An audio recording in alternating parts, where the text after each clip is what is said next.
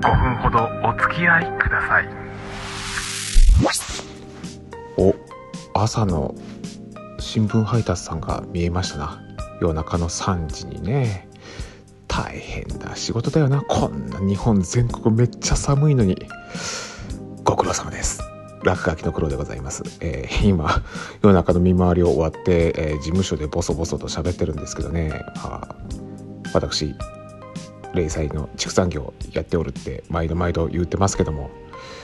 なんかアコギな商売だなって改めて思っちゃったりしてね、えー何しろねその地球環境に悪いだの動物愛護的にどうなんだよなんていう風にね叩かれがちだよななんてね、えーまあそれこそ、まあ、動物愛護ね動物なんか経済動物っていうのを扱うたびにねその動物の命に対して尊厳とかないんかいっていうそういう団体からガシガシって言われるとね私も子供の頃にね散々そこら辺のあたりはねこう両親傷つけられてね、え今でも、えーなんか心は痛むからね。だから年に1回ね、まあ、畜霊祭みたいなのやってこう名前だ名前だやってるんですがそんなもんね 動物にしてみたら知ったこっちゃないですよね、えー勝手に産んで勝手に肉肉とか牛乳とか卵とかこう搾取しないでくれみたいなね、えー それが動物たちのね言い分だと思いますんでね、うん。まあそれに地球環境にもよろしくないっていうのはさまあそれこそ、まあ、牛なんかもね、まあ、ゲップが地球温暖化を助長させているとかね、えーえそれこそ飼料とかね、えたくさん食べさせれば食べさせるほど今はねもうほんと飼料って、え要するに動物の家畜の餌ですよね。値段が爆上がりしてますからね。もううちも経営それですんげえ苦しいんですけどもなんですけどもそもそもその餌にわざわざ転嫁しなくてもそれそのものを人間の食べ物にすれば済む話じゃないのよ、ね、なんか地球全体のね食この先のねあの食料の供給が非常に困難になってくるだろうっていうこう予測されている未来の中ね。畜産業っていうのはまさにそれの害悪だみたいなふうに言われるとねはあはあって。ねわざわざお肉なんか食べなくても大豆ミートにすればいいじゃない。ね、もうそれ言われたらこっちもグーの音も出ないですよ。ええそりゃそうですよ。と考えると自分の商売って本当アコギだなと思うとね。うん。でもそれを言うたらですよ。ええ世の中のありとあらゆる商売がそういうものになっちゃうんじゃないのって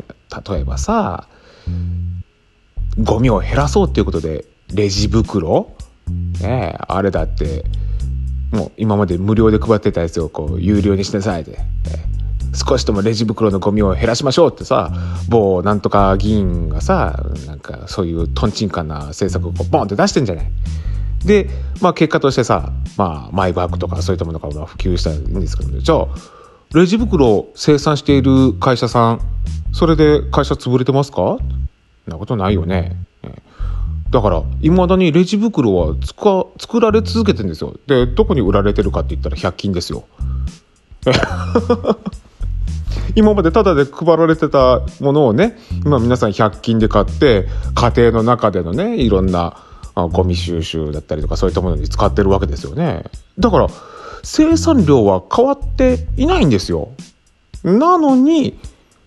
なんか表向きではさ、レジ袋は地球環境に良くない害悪だみたいなような政策をこう打ち付けられてるわけでしょ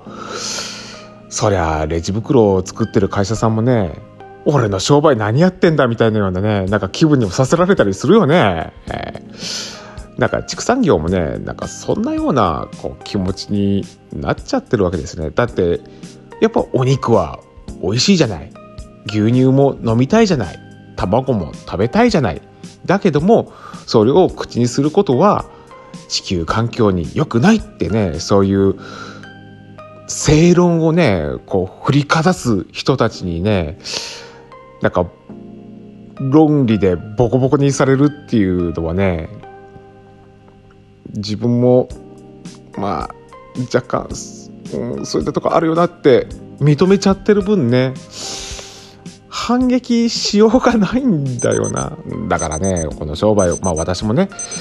えー引退するまではねなんとか続けと思うけども子供には継がせたくないななんて思っちゃったりしているそんな夜中のぼやきでした。あもう5分経っちゃったな。本